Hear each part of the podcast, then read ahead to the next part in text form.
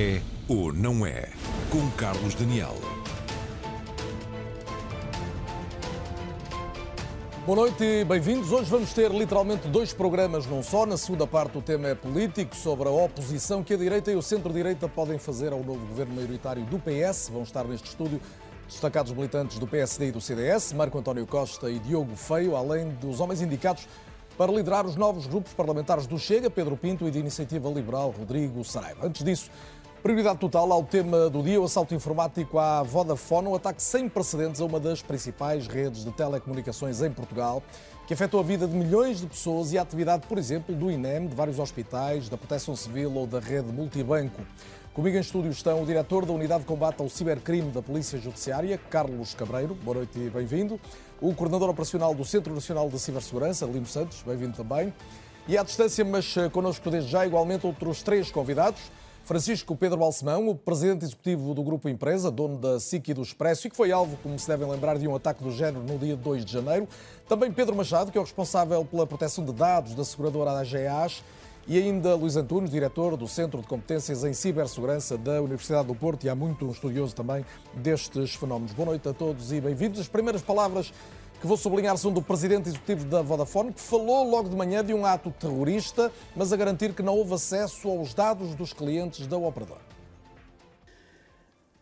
No decurso da análise das causas que levaram a esta indisponibilidade de serviços, detectámos que a mesma tinha origem num ato terrorista, num ato criminoso dirigido à nossa rede.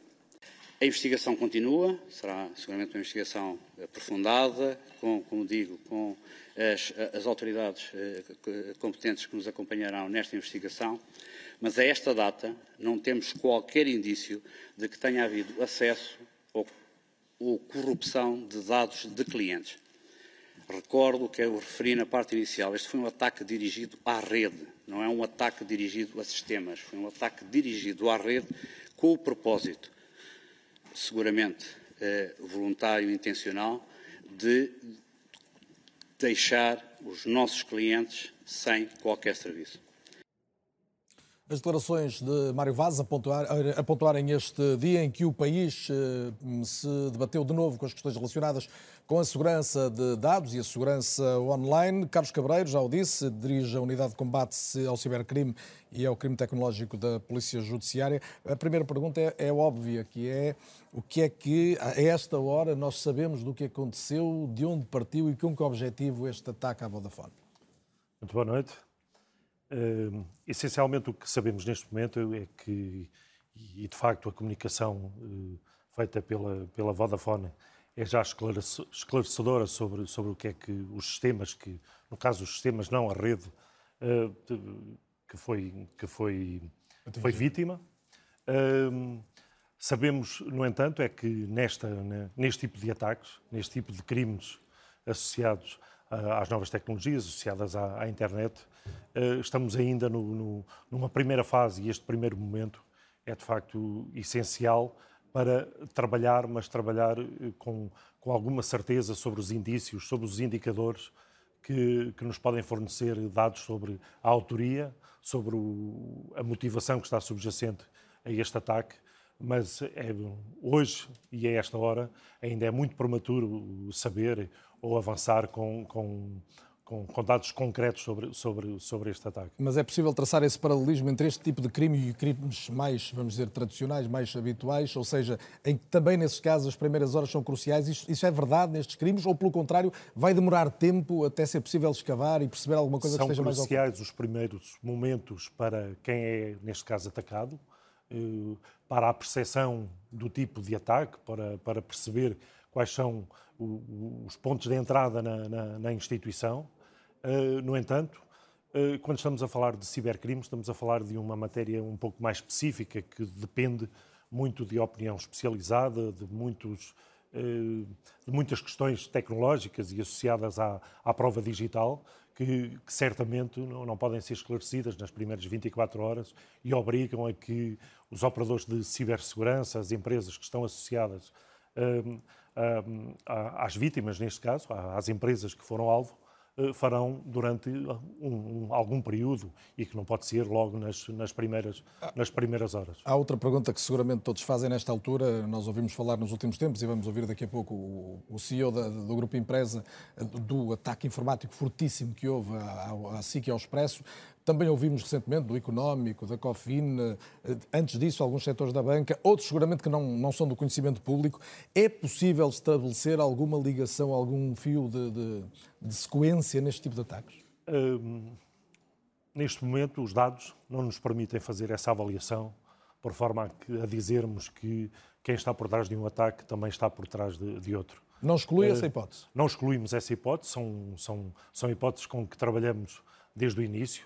Eh, desde, desde o compromisso interno, desde a, a, a intrusão no, no, no, nos sistemas, eh, assim como, como outros indicadores, e vamos explorando, vamos explorando com, com, com vários parceiros a possibilidade de, de haver conexão entre a atividade de, de, de uns relacionados Porque em relação a esses outros ataques têm mais informação, já puderam desenvolver mais Sim, também. já houve alguma informação, mas neste momento a informação que existe à volta deste ataque eh, à operadora de comunicações, à Vodafone, não é, não, não, não é ainda visível, ou não são ainda visíveis indicadores que nos remetam para uma coincidência em termos de modo operandi para, para, para os ataques que sofreram e que ocorreram durante, durante este início de ano. Falou da importância dos primeiros momentos e daquele impacto inicial e aproveito para hum, chamar à conversa Francisco Pedro Balsemão, então CEO do Grupo Empresa. Francisco, hum, muito obrigado por estar esta noite connosco. Sabe bem o que é liderar uma, uma grande empresa debaixo de um, de um ataque como este. Seguramente hoje ou ontem, quando percebeu o que estava a acontecer à Vodafone, lhe veio à memória tudo do, o que decorreu naquele dia 2 de janeiro. Hum, de que forma é que a sua experiência lhe permite ler estes momentos que estamos a viver hoje? Sim, boa noite, boa noite a todos. Bem-vindo. É, é verdade, é, é, quase como reviver um pesadelo, não é? Ou seja, nós temos um grande apreço pela Vodafone, um apreço profissional, pessoal, pelo, pelo Mário Vaz, e de facto, hoje, de, quando me apercebi da gravidade, uh, aquilo que veio a público, da gravidade da situação, foi como reviver um pesadelo. Estes primeiros momentos são momentos de alguma, ou de muita uh, preocupação, consternação, uh, frustração, porque de facto nós não temos uh, ao início, e, e, mesmo agora, mas ao início particularmente, uh, total consciência do que aquilo que está a passar. Estamos a falar aqui de, de ataques criminosos, um, ehm, mas, ou terroristas, mas que de facto não, não deixam de ser ataques intangíveis num mundo de uma realidade paralela virtual. mas, acima de tudo, o que eu queria deixar claro é que é, é fundamental, e acho que vamos falar sobre isso mais à frente, provavelmente, ter aqui planos contingência, ter planos de comunicação, ter procedimentos, políticas na área da cibersegurança. Uh, todas as empresas agora no, país estão alerta, ehm, estão em alerta máximo desde o dia 2 de janeiro, porque de facto o, nosso, o ataque que nós sofremos foi muito mediático, pelo facto de sermos muito mediáticos. E, e hoje o que aconteceu à Vodafone, ou ontem, mas hoje tivemos real uh, noção do que realmente se passou, uh, é, é, muito importante que toda a gente tenha a consciência de que ter estes planos em, uh, de contingência, de comunicação, esses procedimentos, uh, é, é, a melhor maneira de, de evitar uh, este tipo de, de, de, ataques, ou pelo menos de prevenir e depois de agir sobre a recuperação no futuro.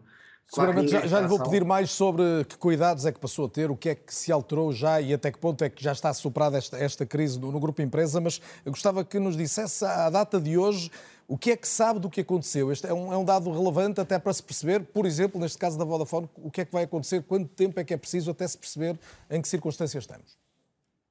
Nós, desde o primeiro momento, temos tido apoio, literalmente desde o primeiro dia, dia 2 de janeiro, o apoio um, e, e, a colaboração da Polícia Judiciária e, e, também do Centro Nacional da Cibersegurança. Portanto, queria, obviamente, agradecer a ambas estas entidades que têm sido imprescindíveis uh, na forma como, temos, como nos têm ajudado a lidar com, este, com esta situação, mas de facto posso acrescentar que passado um mês e pouco do, do ataque, uh, pouco sabemos sobre o que realmente uh, se passou. Sabemos que fomos alvo de um ataque criminoso e terrorista que de facto procura, que, que, cuja intenção era, era derrubar-nos e que teve um impacto de, no, sentido de destruir de forma maciça e gratuita os nossos sistemas, os nossos acessos as nossas, eh, enfim, as nossas infraestruturas eh, não conseguiram, como é sabido, mas não sabemos quem é que esteve por trás deste ataque, não sabemos quais é que são os motivos que, eh, que estão subjacentes a este ataque e, e, portanto, essa, essa investigação está, obviamente, nas mãos das entidades competentes em quem nós confiamos. Estão de resto as duas representadas aqui em estúdio. Já ouvi o Carlos Cabreiro, da Polícia Judiciária, agora Lino Santos, eh, o coordenador eh, do Centro Nacional de Cibersegurança. Lino Santos, eh, desde logo, né, em relação ao que aconteceu ao Grupo Empresa, houve a identificação de um possível grupo de, de, de piratas. A verdade é que depois, e ouvimos agora Francisco Pedro Balsemão dizer, não há ainda certeza nenhuma do que aconteceu, não é? Sim. Uh, boa noite. Uh, antes de mais, obrigado pelo, também, pelo obrigado. convite. Um, há aqui dois, dois, dois momentos muito importantes. Um, um, um deles tem que ver com a recuperação, e o Dr. Francisco sabe isso perfeitamente, há uma, uma pressão enorme para voltar a ter a atividade a funcionar em pleno, uh, recuperar os sistemas. Isto significa isolar o intruso, ou seja, garantir que o intruso não está dentro da nossa infraestrutura e depois, a partir daí, começar a recuperar os vários elementos da infraestrutura, garantindo, obviamente, que elas estão limpas de qualquer, de qualquer eh, ação maliciosa. Uh, esse é um enfoque. Isto requer também uma recolha de evidências, uh, como o Dr. Carlos Carbeiro bem, bem, referiu, e daí a necessidade de haver uma articulação muito próxima entre o Centro Nacional de Cibersegurança e a Polícia Judiciária.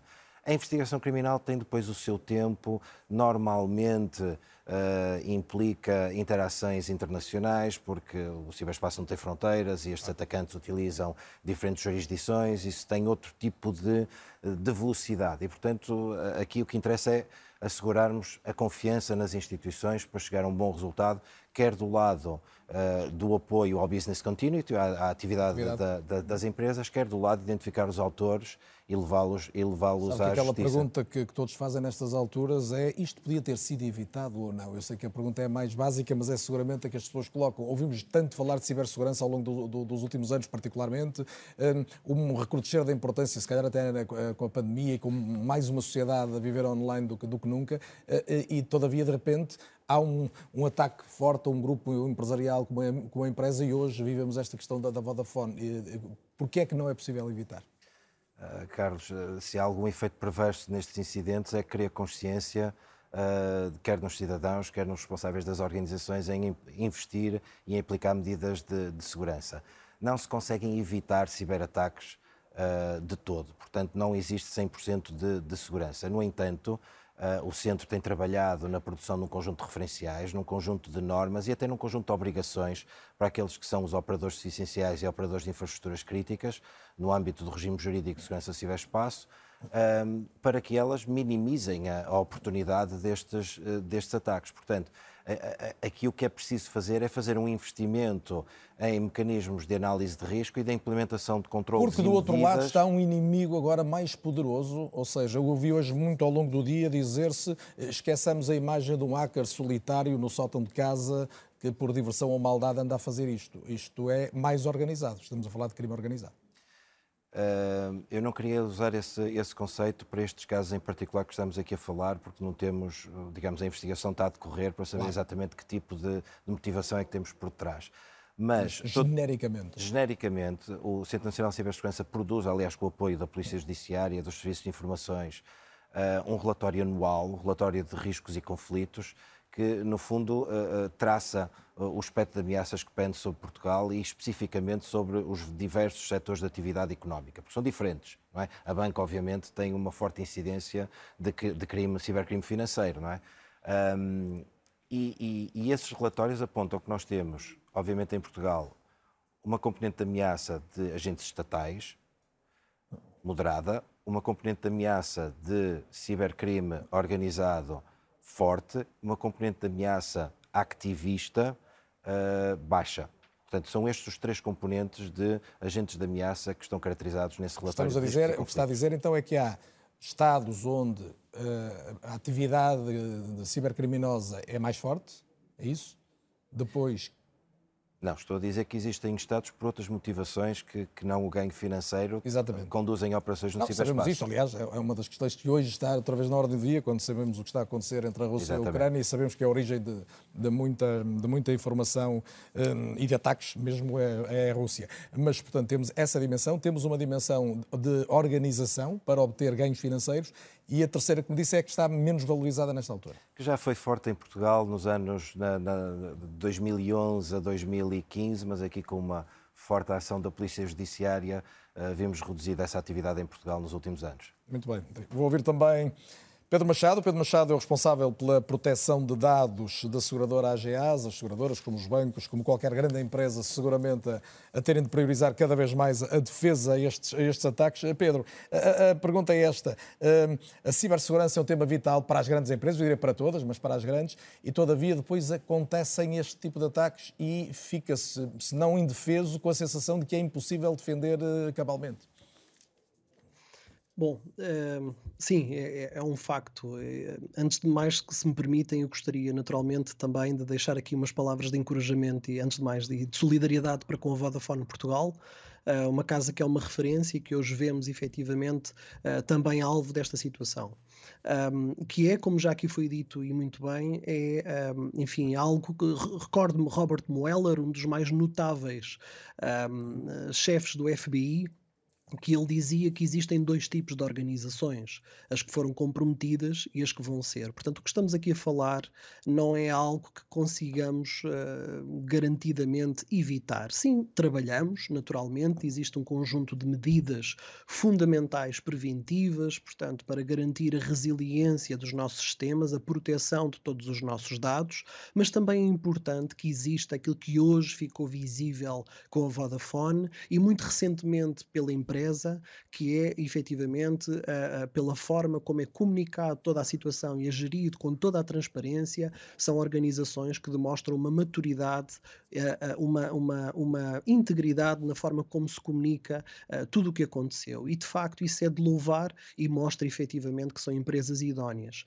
eu gostava só de dizer que o World Economic Forum recentemente considerou que o cibercrime em 2021 perdão, em 2021 aumentou qualquer coisa como 31%. Portanto, estamos a falar de algo uh, muito uh, uh, importante, enfim, prestar atenção a toda a sociedade. Vimos hoje na relação holística que houve entre vários setores esta situação da Vodafone, de, como acabou por contaminar também de algum modo ou influenciar outro tipo de entidades, o que naturalmente carece aqui também da nossa atenção. e gostaria só de deixar aqui um ponto também, quando o Lino, de facto, há pouco referenciava a, a questão da, da, motivação financeira, só para termos noção da gravidade e da seriedade do tema. Uh, um último relatório da, da ENISA, da Agência Europeia ENISA, de 2019, um, uh, afirmava que só do ponto de vista de ransomware, um, foi obtido qualquer coisa como 10 mil milhões de euros em resgates. Estamos a falar de cerca de 5% do produto interno bruto nacional, portanto é muito dinheiro. E curiosamente, 45% das empresas que foram atacadas pagaram, mas só metade destas é que tiveram a capacidade de ter acesso aos seus dados. Ou seja, pagaram, Dentre as que pagaram, só metade é que conseguiram mesmo assim aceder aos dados eh, precisamente, Precisamente. Isto é muito sério e muito grave para se perceber. Portanto, a recomendação é sempre que não se pague. Quando estamos a pagar, estamos a pagar muitas das vezes em entidades terroristas, estamos a financiar operações que são verdadeiramente assustadoras e depois o facto de pagar não dá garantia que tenhamos a capacidade de aceder aos dados. Mas o tema é um tema extremamente sério Uh, e, e, naturalmente uh, tem que ser entendido num trinómio de pessoas, processos e tecnologia. Portanto, quando falavam também atrás da literacia, eu vou ser muito honesto, eu, eu sonho com o momento em que na nossa sociedade começamos a ver uh, os temas da cibersegurança a serem ministrados às, às crianças de terra idade. É muito importante que haja uma evolução da literacia nestas matérias para que todos tenhamos consciência, não só as grandes empresas, mas mesmo as pequenas empresas, perceber a seriedade do tema e o cidadão comum, que muitas das vezes na sua navegação cotidiana pode efetivamente ser alvo e depois na sua esfera profissional haver aqui um efeito Isso... contágio muito complicado. E seguramente se no meio destas situações dramáticas alguma virtude se pode encontrar será o de chamar a atenção para que este problema existe e que merece a atenção de todos. Hum, eu gostava também de ouvir agora o Luís Antunes, Luís Antunes atualmente diretor do Centro de Competências em Cibersegurança da Universidade do Porto. Uh, Luís, tentando uh, virar aqui o olhar para, para um outro ângulo, se me permite, que é este. Uh, se uh, isto acontece a uma empresa estruturada, uma multinacional de, telecomunicações, isto pode acontecer a toda a gente. É a sensação, esta sensação de, de, de, estarmos indefesos perante uma ameaça é, é, enorme. E a minha pergunta é, mas afinal, que ameaça é esta? O que é que estas pessoas querem além de dinheiro, que em alguns casos, como agora ainda ficou bem explicado pelo Pedro Machado, é o mais óbvio? Boa noite, Carlos. Obrigado pelo convite e boa noite a todos. Sim, isto eu, eu, costumo dizer que se tivermos algum aparelho ligado à internet, ele está vulnerável, porque a ligação em si à internet é ela mesma um risco e temos que saber gerir risco. Bem, para além disso, eu hoje queria, queria manifestar a minha solidariedade com os profissionais de cibersegurança da Vodafone. Conheço uh, alguns, quase a maioria, são muito bons, tenho a certeza que são um player grande de cibersegurança hoje e serão no futuro. Queria pegar também em algumas palavras que foram ditas uh, pelos vários intervenientes até agora, que têm a ver com um plano de contingência e um plano de comunicação, mas é preciso centrarmos no plano de comunicação e o plano de comunicação tem que ser uh, realmente à prova de bala. E, e, queria, não podia deixar de comentar algo que eu vi agora. Eu hoje de manhã tive um problema com um filho meu e não pude ouvir as declarações do, do, do CEO da Vodafone, mas nós temos a certeza que a infraestrutura foi afetada, a infraestrutura é gerida por sistemas. Não há infraestrutura que não seja gerida por sistemas. Portanto, se a infraestrutura foi afetada e deixou de funcionar, isso nós sabemos, os sistemas que a gerem, a probabilidade de terem sido comprometidos é muito elevada. Portanto, dizer que o ataque foi dirigido à rede e não a sistemas não pode ser, eh, não pode ser tomado ao pé da letra. No mínimo, os sistemas que gerem a rede e que deixou de funcionar, com elevada probabilidade, foram comprometidos. Não sei outros sistemas que possam existir e que possam ter sido comprometidos, mas a rede e a infraestrutura não é gerida por si só. Tem, tem sistemas de informação, tem software que faz aquela gestão. Estou a fazer uma leitura demasiado extensiva, Luís, ou, ou quando o Mário Vaz, o CEO da Vodafone, diz até este momento não temos nenhuma informação de que tenham sido comprometidos dados dos clientes, isto é verdade, mas a garantia de que isso não tenha acontecido não pode ser dada, é isto? Sim, Carlos, eu, eu, acho que o que ele queria dizer era que não foram comprometidos dados dos clientes. E isso nós não sabemos. Eh, não sei se a Vodafone já tem essa certeza, sim ou não, mas, mas sim, é, é uma incerteza. Agora, os sistemas, dizer que nenhum sistema foi comprometido, eu, eu teria muita dificuldade em aceitar a data 2 com aquilo que já sabemos, porque parou a infraestrutura, não é? Que não foram comprometidos. Só mais um detalhe, e, e agora muito diretamente para, para tudo o que está a passar com todo este contexto, com, com, o que se passou com, com, com a SIC e o Expresso, a comunicação veio muito e, e, e, o plano de contingência barra comunicação foi muito, é um ataque à liberdade de imprensa. Bem, já foi atacado o Parlamento, foi atacado a Vodafone, não me parece que tenha sido um ataque à liberdade de imprensa. São problemas que existem e que são recorrentes, vão continuar a acontecer e, e portanto, não é um, um, problema pontual daquela instituição. Uh, são vulnerabilidades que, que, as instituições têm e que urge serem, serem resolvidas. Se me permitir, Carlos, deixe-me só dar aqui uma sugestão do o que é que urge ser resolvido. Os profissionais de cibersegurança, tal como os de proteção de dados, têm que ter a sua independência dentro da organização. Não podem estar nos sistemas de informação nem nos sistemas de tecnologia. Têm que estar independentes e tem que ter um reporte muito E isso direto. acontece em poucas organizações, é o que está a dizer? Muitíssimo poucas. Muitíssimo poucas. E tem que ter um reporte direto ao Conselho de Administração. Já ficou provado que a dependência que nós temos do digital é de tal forma que chega a parar as organizações. Ora, os profissionais que têm as competências nesta área têm claramente que fazer o reporte direto ao Conselho de Administração. Porquê? Porque senão corremos o risco de, nos vários níveis de reporte, muita da informação ir sendo perdida. E, portanto, Aproveito para perguntar a Francisco Pedro Balsemão se esta proximidade entre quem garante a cibersegurança de um, de um, grande grupo como o seu e que foi atacado recentemente e a administração se, se, aumentou de facto depois do que aconteceu e ao longo das últimas semanas. Certamente, certamente. Temos, obviamente, um, um contacto. O, o, o, papel do CTO numa empresa é fundamental e, e já era fundamental antes de, deste, deste ataque. Mas, oh, Carlos, já agora deixa-me só estamos aqui também num debate, deixa-me só também falar sobre as declarações anteriores do professor Luís Antunes, só muito rapidamente, para discordar em dois pontos. Acho que também torna isto mais interessante se Com certeza. podemos também debater. Em primeiro lugar, queria dizer que uh, o que é hoje verdade neste. neste eu, eu que não sou professor, mas, mas que, que, no último mês estou quase doutorado nesta área da cibersegurança, uh, o que é verdade hoje amanhã pode não ser.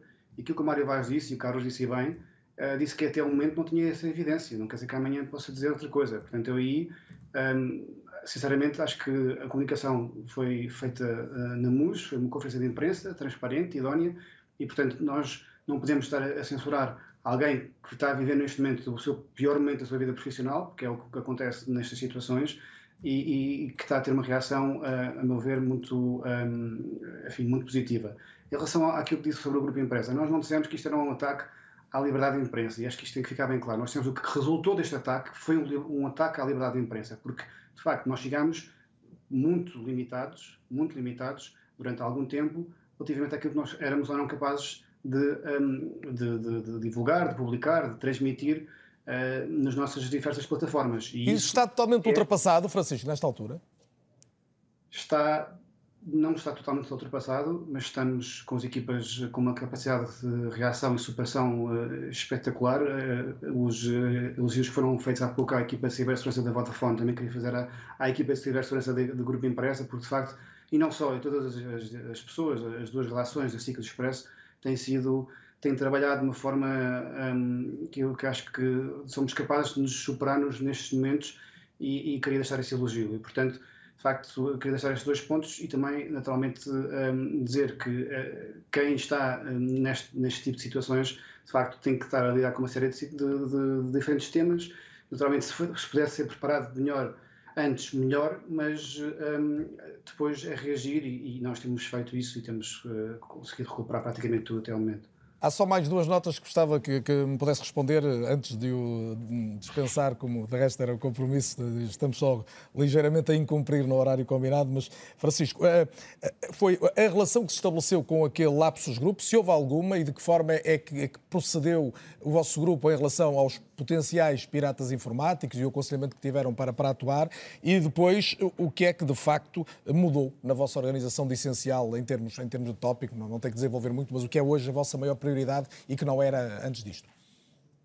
Primeira pergunta responde-se rapidamente. Não houve qualquer contacto do lado do grupo Lapsus ou do auto-intitulado grupo Lapsus uh, para com a grupo empresa, portanto, não, nunca houve qualquer contacto. E, portanto, não houve qualquer pedido de resgate, não houve qualquer tipo sequer de uh, tentativa de, nos contactar. Nós, aí não, não, há, não há mais nada a dizer.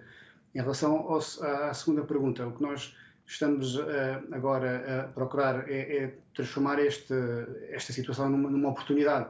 Uh, naturalmente é isso que nos compete fazer. Eu comecei há pouco por dizer que realmente foi, foram os primeiros momentos muito complicados, e, mas depois uh, compete-nos superar esses momentos e, portanto, acelerar aquilo que já fazia parte do nosso plano estratégico na área do digital, transformação digital, mudar esta mentalidade, esta cultura de, de, do grupo empresa para o digital é isto que nós agora vamos aproveitar para fazer. Portanto, depois deste passo atrás, o nosso grande objetivo é, é dar dois passos à frente. Muito bem. Francisco Pedro Balsemão, agradeço a sua presença em direto na RTP esta noite. Até breve e muito obrigado. obrigado. O debate prossegue todavia. E eh, estávamos a ouvir aqui um, eh, a questão da, da, relação que se estabelece com quem tenta comprometer um, as, as, instituições e os, e os sistemas e os, e os processos. Um, a pergunta que nós fazemos em relação a, ao, ao, que, ao que pode ser a investigação destes casos é uh, até que ponto, uh, a, por exemplo, a pandemia nos tornou mais vulneráveis, colocou a nossa vida toda online e até que ponto é que, de facto, hoje nós, cidadãos, nós, empresas, nós, Estado, temos todos que cumprir aqui uma, uma missão de proteger o, o que é um bem comum? Uh,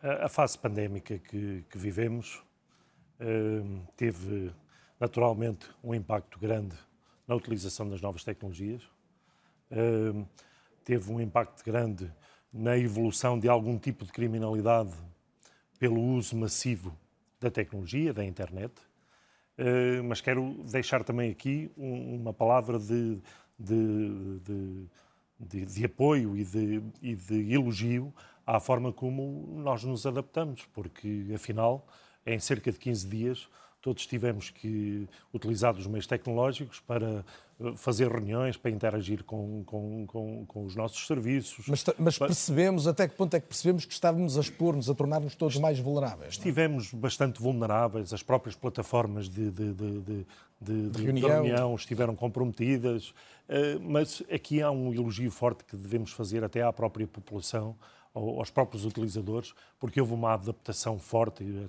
as empresas reagiram com muita, com muita naturalidade também. Portanto, não estabelece uma relação causa e efeito entre pandemia, mais presença online e, muito, e aumento, claro, do número de cibercrime? Houve, houve aumento e tem sido um aumento, digamos, até exponencial.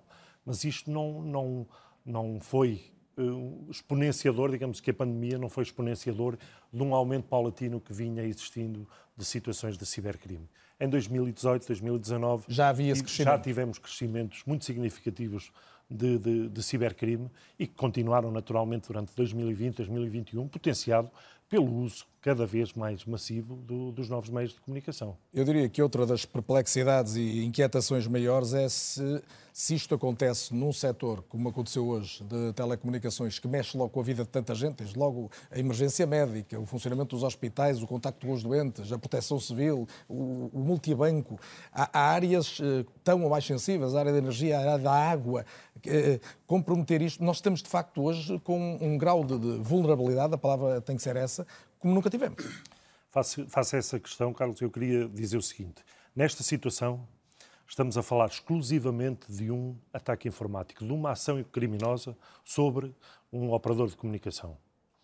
Hum, é preciso clarificar que, eh, naturalmente, um operador de telecomunicações tem clientes a quem suporta, e suporta ao nível das comunicações. O que o Carlos Cabreiro está a dizer é todas as complicações que surgiram ao longo do dia em alguns destes setores e entidades que eu citei resultaram de serem clientes da Vodafone e não Só estamos a falar de um alvo, só estamos a falar, no caso da Vodafone, a Vodafone suportava e deixou foi de garantir a disponibilidade do serviço uh, aos seus clientes. É, que onde se complicações na RTP, não sei se na Polícia Judiciária eventualmente também se... Naturalmente que há serviços na, na Polícia Judiciária que também são servidos pela, pela, pela, pela operadora.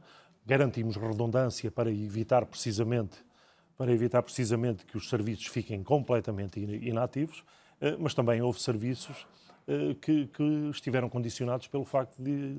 de Mas a sua clarificação é essa? Não há suspeita nenhuma de que haja ataques paralelos a este que aconteceu à Vodafone? No fundo, é Neste momento, todos os dados apontam para um ataque uh, à, à, Vodafone. Uh, e quando se fala de ataques ao INEM, uh, à rede multibanco, não é um ataque à rede multibanco, não é um ataque ao, ao INEM, são, é um ataque, um ataque precisamente à disponibilidade do serviço que a Vodafone dava e, e fornecia uh, aos seus clientes. Bruno Santos, repesco aquela questão inicial que é uh, até que ponto nós estamos aqui num, num momento de vulnerabilidade, como nunca vivemos. Nós, uh, ainda por cima está aí o 5G, a internet das coisas, tudo ligado em rede. de facto, estamos a expor-nos e a ter muito mais dificuldade em contornar situações como a que vivemos hoje. Obviamente, se, se, temos uma maior utilização do digital, aumentamos a superfície, como o professor Luís Antunes eh, referiu há pouco, ou seja, a vulnerabilidade só tem tendência a, a, aumentar. Existem medidas para mitigar isto, como desenvolvimento seguro, uh, de software, medidas de regulação, que podem mitigar um bocadinho este desenvolvimento desenfreado da, da, da digitalização. Agora, nós temos é que, do outro lado, melhorar a capacidade que temos de nos adaptar a, este, a esta velocidade de progresso, não é? Portanto, temos que trabalhar a literacia dos cidadãos uh, e temos que uh, trabalhar a, componente da adoção de boas práticas por parte das empresas. Portanto, e o foco tem que ser dos, dos, dois lados. Portanto, é por isso que nós temos no Centro Nacional de Cibersegurança a componente regulatória para aquilo que são os serviços essenciais e os operadores de infraestruturas críticas, que tem por objetivo, aliás, vem de uma diretiva europeia, eh, que, exija, eh, que exista um patamar elevado de cibersegurança para estes operadores de mercado.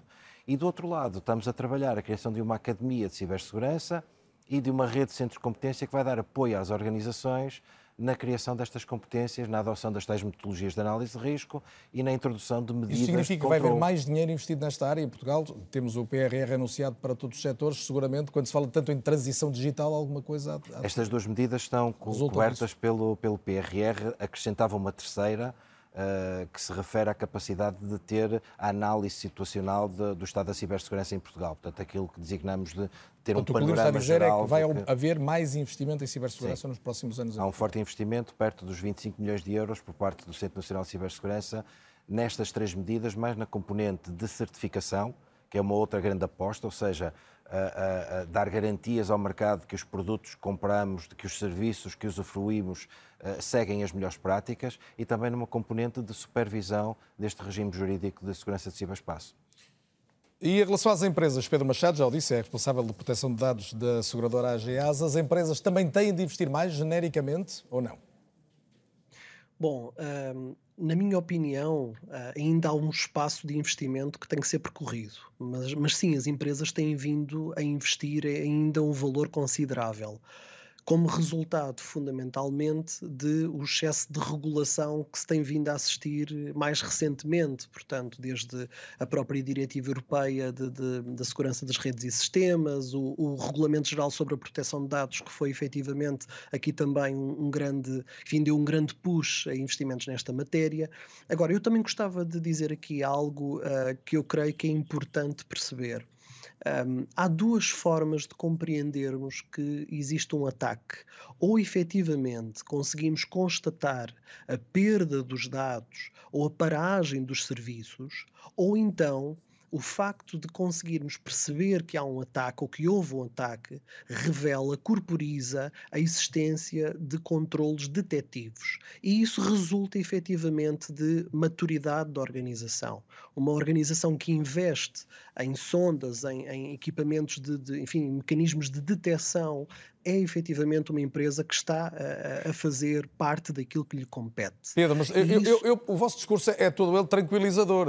tudo o que eu ouço aqui é no sentido de está-se a fazer alguma coisa, estamos a trabalhar, está há nova legislação, há investimento, mas de repente o que o cidadão comum, nos quais obviamente e modestamente me incluo, pensa é nós nunca vivemos nada parecido com isto. Portanto, se, isto, se estamos a fazer melhor do lado dos bons, alguém está também a ser mais competente do lado dos maus, não é? Não, não, não.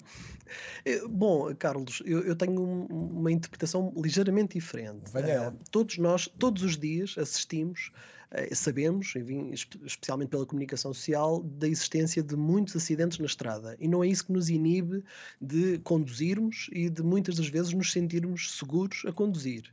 E, portanto, é verdade que existem muitos ataques, mas a verdade é que. Soubermos que há acidentes gravíssimos da mesma estrada todos os dias, se calhar não vamos para essa estrada, não é?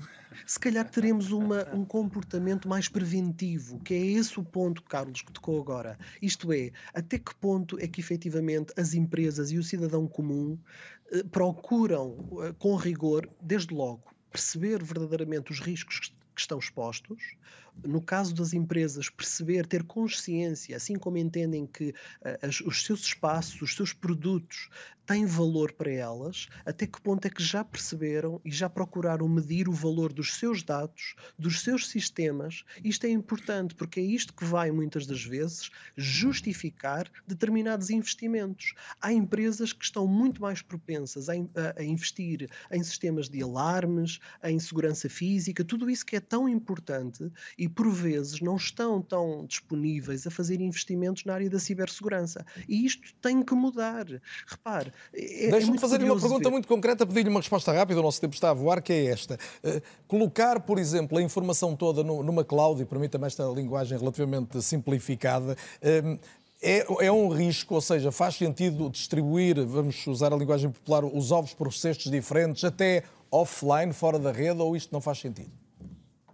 Bom, faz sentido, contudo, uh, temos que ter muito cuidado na forma como os dados também residem nessas mesmas clouds. Ou seja, podemos usar as clouds para garantir a disponibilidade dos dados, ou seja, se eu perder os dados de um lado, terei, eh, seja dispositivos físicos do meu lado, seja por via da cloud, tenho esses dados salvaguardados. A questão que se coloca é se efetivamente esses dados têm um grande valor para a organização, eles estão lá na cloud como encriptados ou não.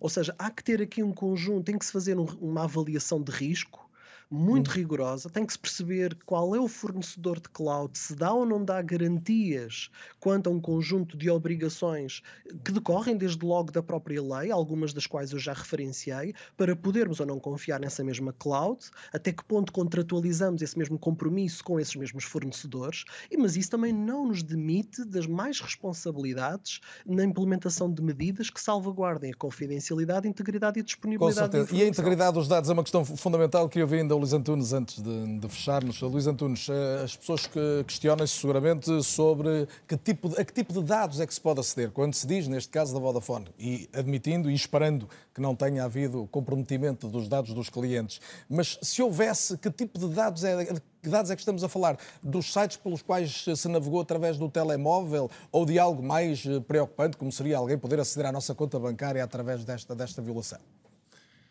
Carlos, para, para responder muito pragmaticamente, pragmaticamente, são dados que têm um potencial de intrusão na nossa privacidade bastante elevado. Basta ver isto. Todas as antenas pelas quais o seu telemóvel se ligou durante os últimos seis meses e legalmente a operadora tem que ter estes dados o que faz com que consigam saber todos os sítios por onde o Carlos andou. Uh, isto significa igrejas que frequentou, para convicções religiosas, portanto, é, é, realmente muito intrusivo. Carlos, mas eu queria lhe responder àquilo que disse há bocado, porque tem toda a razão. O mundo não é fofinho e cor-de-rosa no digital. O mundo digital não foi construído para ser seguro. A preocupação da segurança nunca esteve presente foi construído para ser resiliente, ou seja, se cortarmos uma ligação entre Porto e Lisboa, a internet recupera e consegue estabelecer novas ligações. O que nunca nós perspectivamos é que eh, esta tecnologia chegasse ao ponto em que estamos hoje, em que nós baseamos a nossa sociedade nesta tecnologia. E como não foi desenhado para ser seguro, agora estamos a correr atrás de prejuízos. Os sistemas são inseguros e temos que dar isso como adquirido. Temos que fazer duas coisas. Temos que, um, promover a correção desses sistemas antigos e a segunda coisa que temos que fazer é nos novos que estamos a desenvolver, e aqui o PRR representa um risco ou uma oportunidade. Um risco se persistirmos no erro, ou uma oportunidade se nós fizermos o investimento na transição digital que está programada, exigindo a quem faz esses projetos avaliações de impacto sobre a proteção de dados, isto antes de fazer o projeto, para saber que medidas é que tem de tomar para não existirem riscos, e avaliações de impacto também de questões de cibersegurança. Porque ou nós pomos isto no desenho dos sistemas, ou então estamos a persistir no erro. Portanto, eu dou-lhe razão, Carlos. O, o, cidadão comum olha para isto e, e, nós não podemos ter um discurso fofinho e um discurso cor-de-rosa. É impossível. Estamos a enganar as pessoas. Não existe. A internet não é segura. Se alguém disser que tem um sistema que é 100% seguro, está a mentir. Okay? Carlos Cabreiro. isto, Disse no início, e eu queria que, que, pudesse sublinhar esse ponto, porque parece muito importante, que a questão da, da, investigação que se faz em permanência tem que acontecer a um nível global, ou pelo menos uh, multinacional. É? é? o que está a acontecer, por exemplo, hoje da vossa parte. Ou seja, estou a trabalhar já com congêneres de, de outros países para perceber o que aconteceu concretamente à Vodafone. Estamos a falar, de facto, de um, de, um, de um, espaço diferente. Estamos a falar do ciberespaço, sem fronteiras, e em que o caráter transnacional, num cometimento deste tipo de crimes, hum, encontram um suporte, um suporte muito, muito bom para encobrir a ação dos criminosos. Porque eu posso estar a cometer um crime uh, a partir de, de, um país na Europa, utilizando um canal que está no continente americano e com impacto em Portugal. Daí que a vertente internacional e da, e da cooperação internacional é dos primeiros, é do, dos primeiros instrumentos que a Polícia Judiciária tem que usar no sentido de perceber qual é o, o lastro de informação que as congêneres têm, que as organizações que nos apoiam neste sentido têm para nós percebermos o que está E sem relacionar, que sei que não o fará com nenhuma investigação em concreto, e até pegando na enunciação que há pouco o Lino Santos fazia, não se pode excluir nem uma motivação financeira, nem uma motivação política neste tipo de ataques. Não podemos excluir isso. Hum, esta situação torna-se mais específica porque parece afastar a motivação patrimonial, porque não temos sequer a reivindicação de um pagamento. E neste caso concreto, exatamente.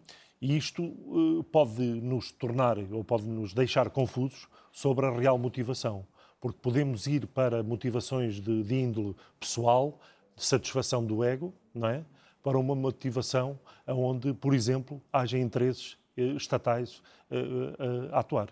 Uh, e daí que, quando e fazemos... até uma contestação do modelo de sociedade que é o nosso, construído pode haver, parte sobre o digital. Não? É? Pode haver exatamente esse tipo de motivação, uh, de, de, de, ressentimento Portanto, sobre, o contexto, sobre determinado... O contexto de potencial conflito entre a Rússia e a Ucrânia não é excluído como pano de fundo também deste tipo de Não excluímos, não excluímos qualquer, qualquer hipótese de motivação que esteja subjacente a partir do momento em que não a conhecemos porque a partir do momento em que tivermos indicadores que nos, possam, que nos permitam dizer não, o que temos aqui era alguém que queria obter um lucro ou ir, ir em concreto a uma determinada informação, uh, perceber se, se, se, há aqui um compromisso uh, que, que, esteja em que esteja subjacente uma concorrência, uh, é também passível de, de, ser avaliada. E tudo isso não está a ser investigado? Não excluímos nenhum, nenhuma hipótese. E em 30 segundos, Lino Santos, só mesmo para fecharmos, qual é a maior lição que devemos tirar do dia de hoje?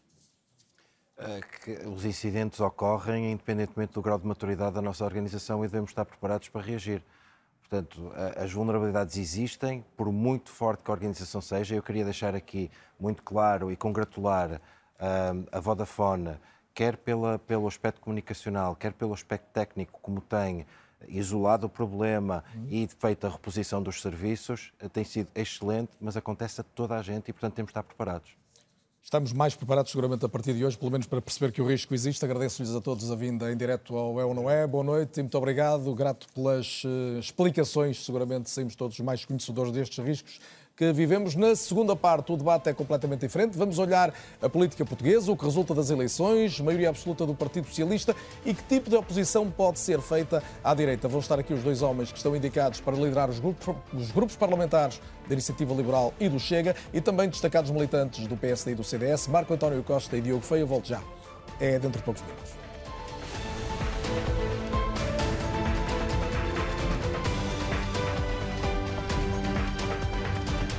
É ou não é? Segunda parte e hoje com outro tema diferente do da primeira parte do programa. Discutimos que oposição se pode fazer ao governo do Partido Socialista, o novo governo de maioria absoluta, e em particular a partir dos eh, partidos mais à direita, os partidos do centro-direita e da direita, quer os que estão no Parlamento, quer, incluindo um, o CDS, que não está, mas que eh, nesta altura procura ainda eh, resistir a um vendaval eleitoral. Diogo Feio, precisamente, ex-deputado e antigo dirigente do CDS, está comigo esta noite noite. Igualmente Marco António Costa, ex-dirigente, ex-deputado também e ex-membro do governo do PSD com o CDS, o último Pedro Passos Coelho.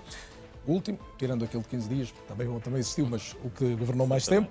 Igualmente Pedro Pinto, deputado do Chega e futuro líder parlamentar do partido, e na mesma condição Rodrigo Saraiva, deputado da Iniciativa Liberal e também futuro líder parlamentar da Iniciativa. O Chega agora com 12 deputados no Parlamento, a Iniciativa com oito, portanto, as novidades que resultaram destas legislativas que provocaram, como se sabe, uma crise de liderança nos dois partidos que à direita saíram derrotados. Para PSD e CDS, as movimentações nos bastidores começaram e sem grandes surpresas quanto aos prováveis protagonistas da sucessão. Mas a direita tradicional enfrenta então outro desafio, a subida do Chega e da Iniciativa Liberal, que prometem uma oposição mais acesa no Parlamento.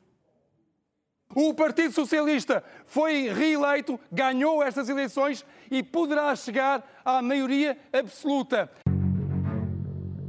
Não atingimos nem de longe, nem de perto os objetivos que queríamos e o Partido Socialista é, obviamente, o grande vencedor da noite. Quem é o primeiro responsável sou eu, quem é que havia de ser? André Ventura.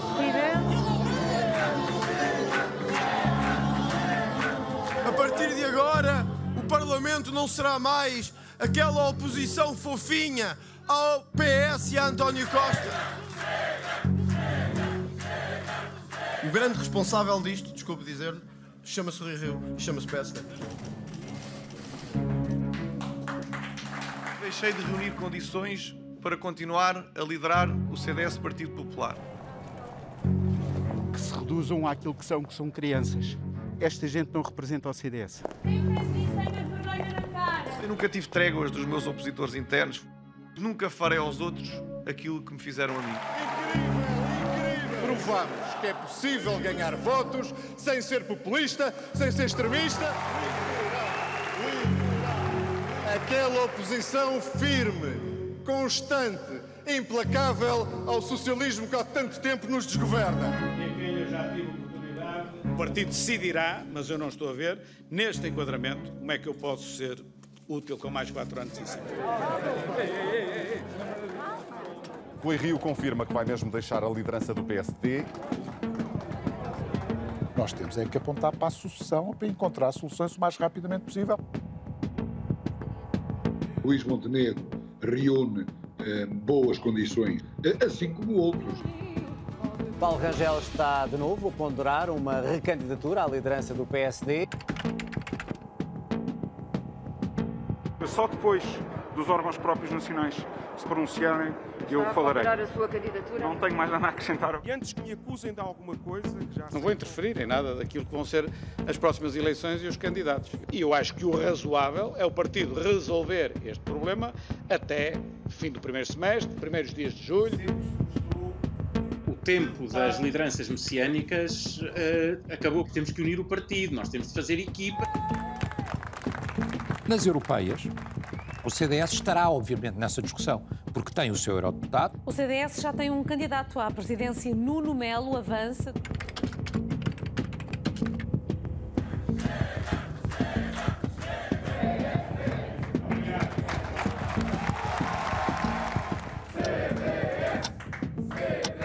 Enfim, estes foram os resultados que o povo português escolheu.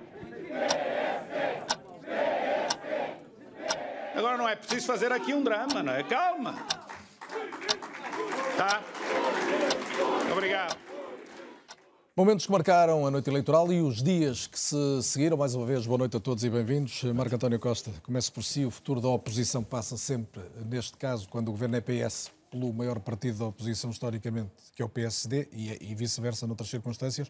Desde logo esta dúvida, Rui Rio deve continuar até ao verão ou é demasiado tempo? David Justino, que esteve sempre com o Rui Rio, dizia que é preciso soluções o mais depressa possível. É a sua leitura também? Mais muito boa noite e obrigado uh, pelo É um gosto, convite. obrigado. Um, eu acho que importa à democracia portuguesa que o PSD rapidamente encontre uma solução para a sua liderança, eleja de forma democrática os seus órgãos políticos e comece a trabalhar eh, com essa nova liderança naquilo que seja o desenho de uma oposição eh, eh, a esta maioria absoluta. Obviamente, o tempo que corre até que o PSD encontre essa liderança correrá a favor eh, dos novos grupos parlamentares que à direita eh, ganharam a expressão e que se apresentam e que estão hoje aqui esta noite presentes também e que seguramente não deixarão de, de aproveitar este tempo em que o PSD se está a tentar redefinir e encontrar caminhos para eh, procurar ocupar espaço. E, portanto, é do interesse da democracia portuguesa que o PSD rapidamente encontre uma alternativa. Não é um drama, mas será um drama se demorar muito tempo e será um drama... Até ao verão é muito tempo, com depois... certeza que sim. Eu julgo que o ideal é que o PSD Abril eh, tenha capacidade de ter uma nova liderança eleita. É fundamental para o partido, é fundamental para o país. Eu julgo que o PSD tem que pensar, eh, eh, no tempo que aí vem, em voltar a dar uma importância estratégica aos seus órgãos político-partidários internos, nomeadamente às distritais, às comissões políticas conselhias. A JSC hoje é uma estrutura liderada por um militante com categoria e, portanto, pode dar aqui um, um contributo importante para o futuro da Mais do que deu captação de novos quadros. Eu julgo que, acima de tudo, sucederam-se um conjunto de eventos que não deram tempo a que essa liderança pudesse fazer o seu trabalho, a JSD particularmente. Foi as autárquicas, em que, o em que o presidente da JSC também esteve diretamente envolvido no município, seguiram-se logo as, as disputas internas. Mas o que está a dizer, Marco, eu não, não quero estar sempre a interromper, mas conhece o partido como poucos, conhece-o há muitos anos e esteve por dentro da máquina durante muito tempo. Quando fala de, está a falar de um distanciamento que houve entre a anterior direção, que ainda é a direção do partido, que tem dirigido o PSD, e as estruturas do partido? Eu- Eu, antes de mais, não quero produzir nenhuma crítica para dentro do meu partido. Quero dar a minha visão daquilo que é a minha experiência e o sentido que eu tenho sobre a necessidade do PSD voltar a ser um partido afirmativo da sociedade portuguesa. E aquilo que eu vejo é um partido com estruturas político-partidárias que foram menorizadas durante algum tempo. Precisam de ser outra vez revitalizadas, precisa de haver uma maior pujança dessas estruturas naquilo que é a agenda política nacional e local também. Eh, Eu gostava de chamar a atenção que o PSD tem necessariamente que olhar para os patamares ou para, as- para o- para os tabuleiros onde pode exercer essa oposição. O Parlamento parece-me obviamente evidente, temos um grupo parlamentar com muitos rostos novos e, portanto, é preciso redefinir e encontrar aqui caminhos para isso. Demora sempre algum tempo encontrar as pessoas certas para as E funções os outros certas. palcos são? E os outros palcos é o Parlamento Europeu, em que temos dois deputados de exceção, todos, os- todos os deputados são, têm qualidades, mas há dois que se distinguem, enfim, com maior vigor, que é o Paulo Rangel, como vice-presidente do PPE, e o José Manuel eh, Fernandes, que é um deputado eh, com importância eh, muito significativa na área do orçamento e que tem tido sempre um papel muito e com uma história longa e, e considerada em Bruxelas. E depois também permita-me, uh, só para terminar, nas, autar nas autarquias. E aqui Carlos Moedas necessariamente tem um papel importante, até pelo simbolismo de ser Presidente da Câmara de Lisboa, a forma como foi eleito, é lá que tem dado a estes novos tempos, como ele diz, que trouxe a Lisboa. Espero que também possa ajudar a trazer novos tempos ao PSD numa perspectiva de puxar pelo partido uh, no debate político nacional. Imagino que não vai lançar nenhum nome de nenhum candidato, mas, mas, há, mas, há, quatro nomes, já citou um, que são mais citados que, que os demais. Uh, citou Paulo Rangel, que obviamente até por ter sido candidato volta a ser lembrado, Miguel Pinto Luz, Jorge Moreira da Silva, Luís Montenegro. Qualquer deles é um bom nome para liderar o PSD? Eu julgo que uh, todos eles têm predicados para poderem ser líderes do PSD. Eu julgo que será realista dizer que neste momento os dois que estão numa posição mais afirmativa relativamente a essa possibilidade será Luís Montenegro e Miguel Pinto Luz. Eh, não tenho indicação, não conheço nenhum elemento que me possa levar a concluir que Paulo Rangel ou Jorge Moreira da Silva tenham, tenham a pretensão de avançar. Julgo que Luís Montenegro está numa situação muito difícil, depois de ter procurado várias vezes este caminho, está numa situação em que o caminho eh, está aberto para ele poder eh, ser candidato e provavelmente líder do PSD, e o Miguel Pinto Luz. E então é difícil porque a eh, situação, se o caminho está aberto? É difícil por uma razão muito simples, porque quem assumir a liderança do PSD tem que ter a compreensão do, do, resto, do resto da estrutura política do partido e dos militantes e tem que ter uma grande solidariedade de todos. Ser líder da oposição eh, é difícil quando se tem uma maioria absoluta pela frente e pela primeira vez com uma situação de termos à nossa direita dois grupos parlamentares muito pujantes, que vão, têm grande representação, são 20 deputados que estão nestes dois grupos parlamentares, seguramente querem fazer Já vamos caminho falar e querem mais sobre afirmar-se relativamente. Mas o Marco António coloca então, nesta altura, como uh, pessoas que terão vantagem dentro do partido, Miguel Pinto Luz e Luís Montenegro. Eu apontaria como os dois nomes cimeiros para uma candidatura uh, ao partido e, e como as hipóteses mais prováveis, Luís Montenegro e Miguel Pinto Luz. Por essa ordem? Por esta ordem. Diogo Feio, uh, o, a oposição à direita não vai depender tanto do CDS, é verdade, e alguém o lembrava nesta peça que vimos que há o espaço do Parlamento Europeu, também lembrado agora pelo, pelo Marco António Costa, mas o, o, Diogo, e começava por aqui, colocou uma série de perguntas na noite eleitoral de um partido que devia eh, discutir-se e discutir até se faz sentido eh, continuar. Já encontrou respostas para essas perguntas? Boa noite. Boa noite e bem-vindo. Já fui fazendo um caminho em relação, em relação à, à noite eleitoral. Hum, é um facto que eu, na noite eleitoral, pus um texto em que coloquei um conjunto de hipóteses em relação ao, ao CDS. O CDS, depois de eh, mais de 40 anos no Parlamento, deixou de ter representação eh, no mesmo. O que é, evidentemente, uma situação de choque para dentro do partido e, portanto, eh, eu desde logo quando assisti a algumas, algumas declarações a dizer, quase a dizer, não, este não foi o pior resultado, o pior resultado foi o anterior, eu fiquei um bocadinho assustado aquilo que poderia acontecer ao, ao CDS. E uh, um partido fundador da democracia, que teve o peso simbólico de ter sido aquele que votou contra a atual Constituição e que depois votou todas as revisões constitucionais, que participou em vários governos uh, de Portugal. Incluindo um bastante recente. Uh, incluindo um bastante recente, tem, evidentemente, uma responsabilidade grande de não se deixar arrastar. Mas é possível salvar o CDS? A pergunta é mais concreta. É possível, é um caminho estreito, curto, difícil, mas possível. E Nuno Melo é o homem certo para liderar esse processo de salvamento? Desde logo, é alguém que eu admiro imenso por ter a disponibilidade para se apresentar para este, para este combate, que é um combate difícil. Está no Parlamento Europeu, que evidentemente é, o, é o lugar principal, um dos lugares principais que o CDS tem. O que é que o CDS neste momento tem? Tem 100 mil votos nestas eleições eh, legislativas, tem um lugar no Parlamento Europeu, tem uma rede de autarcas, eh, desde logo seis em que o CDS se apresentou sozinho e ganhou, mas está Algumas no governo de, de, quase 50 câmaras eh, no país e, portanto, isto é uma rede relevante eh, e tem uma base sociológica que também é importante e que foi votando no, no CDS. E, aliás, aí uma base sociológica muito idêntica àquela que tem isso já vamos poder falar mais, mas tentando aqui arrumar o vosso pensamento sobre as questões da liderança, que são muito mas, relevantes, o, o, Diogo não vê ninguém melhor que Nuno Melo nesta altura para liderar o CDS? Eu vejo muito difícil que apareça alguém melhor e acho uh, tive a ocasião de, de, de o transmitir, numa altura em que o meu ânimo não é o, o, o melhor, eu admiro muito o ânimo que tem em, em assumir esta, esta, esta difícil tarefa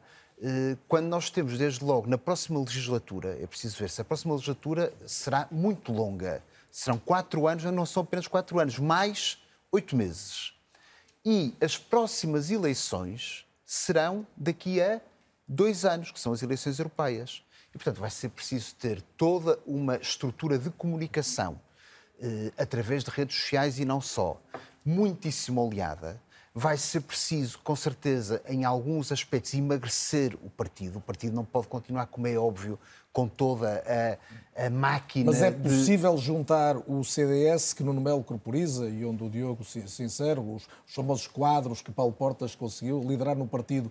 Há alguma coisa deste CDS derrotado nas eleições de 30 de janeiro?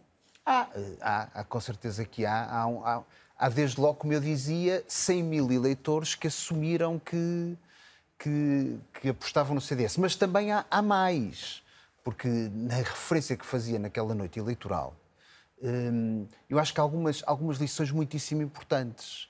O facto do Partido Socialista ter ganho com maioria absoluta, sozinho, não necessitando para governar de apoio de partidos mais radicais ou extremistas, também demonstra que isso é possível no espaço do centro-direita. Já vamos pegar nisso, que já, já vamos pegar, é que é possível havendo, fazer evidentemente, havendo, evidentemente, uma lógica federadora. Agora, isto é um, é um, jogo de espelhos. O Partido Socialista tem um grande, um grande desafio pela frente, que é o de fazer reformas. Uh, a solução que foi encontrada até agora foi uma solução política E como é que os partidos diferente. à direita podem forçar o Partido Socialista não, a fazer essas reformas? E não só, e como é que as podem criticar? Achando que as devem criticar. É um ponto que vai ser muito relevante. Vamos a isso já, seguramente. E apresentar alternativas. Claro. Pedro Pinto, o, o Primeiro-Ministro vai falar com vários partidos, menos com, com o Chega. Aliás, confirmando no fundo algo que já tinha dito, eh, mesmo neste contexto, o Chega pretende contribuir como para um regime de que eh, convictamente não gosta em particular? Ora, boa noite, Carlos. Boa, boa noite, noite a todos os meus colegas de painel. Muito obrigado à RTP pelo convite. Eh, e eu ia precisamente dizer isso, ia precisamente começar por aí.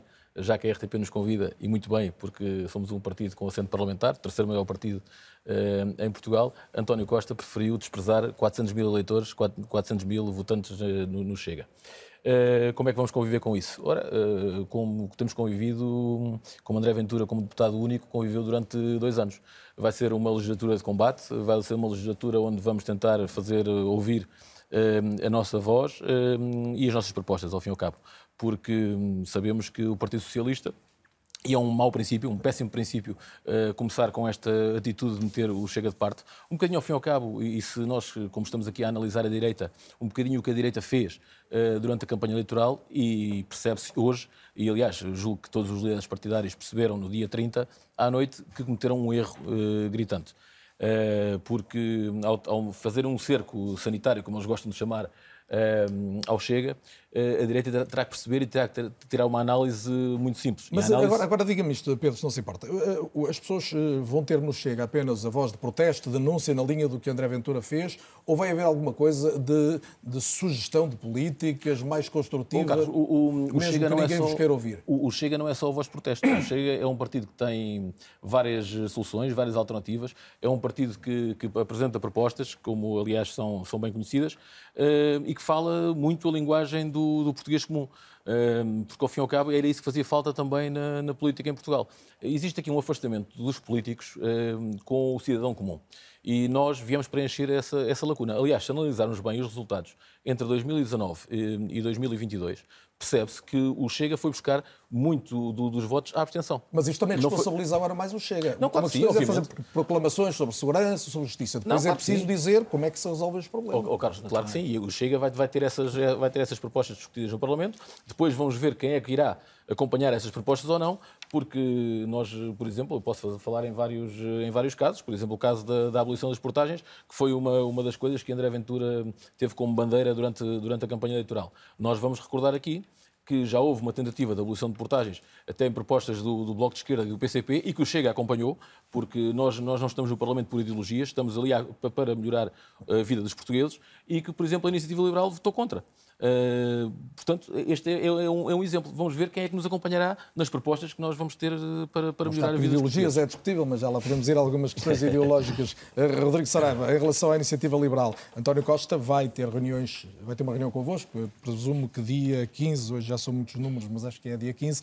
Que mensagem é que ele vai ouvir da, da iniciativa liberal? Boa noite, Carlos. Boa noite, muito obrigado pelo convite. Muito obrigado a todos. Uh, boa noite a todos. Uh, o que António Costa vai ouvir é aquilo que todos os portugueses têm ouvido da, da iniciativa liberal.